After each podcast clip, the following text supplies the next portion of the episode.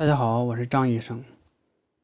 青光眼是一组以视力下降和视野损害为共同特征的一组疾病，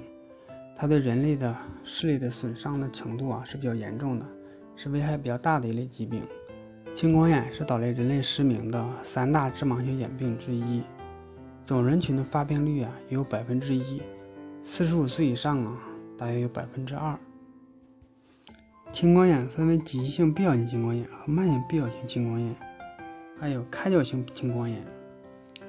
急性闭角性青光眼呢，一般多发生于中老年人，四十岁以上的大约占百分之九十。女性的发病率一般比较高，男性和女性的比例呢，一般是一比四。因为是急性闭角性青光眼，来势比较凶猛，症状非常急剧，一般之前呢会多次有小发作。主要的表现呢是眼痛、头痛，而且呢比较剧烈，视物呢下降，严重的时候呢可以视力丧失。再有的表现就是眼睛特别充血、恶心、呕吐。急性发作以后呢，对视神经的损害啊可进入慢性期，直到视神经造成严重的破坏，视力下降，直到没有光感，而且呢是无法挽回的。慢性闭角性青光眼虽然说没有急性闭角性青光眼的症状那么明显、那么剧烈，但是啊，对人潜在的危险呢也是非常大的，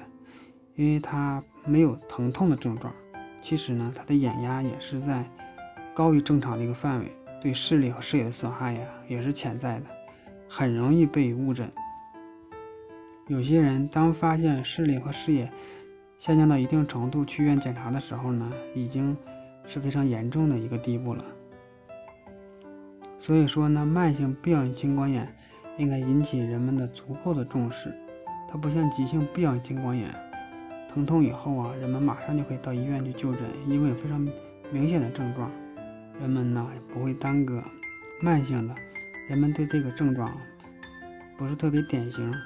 所以说很容易被人们误诊。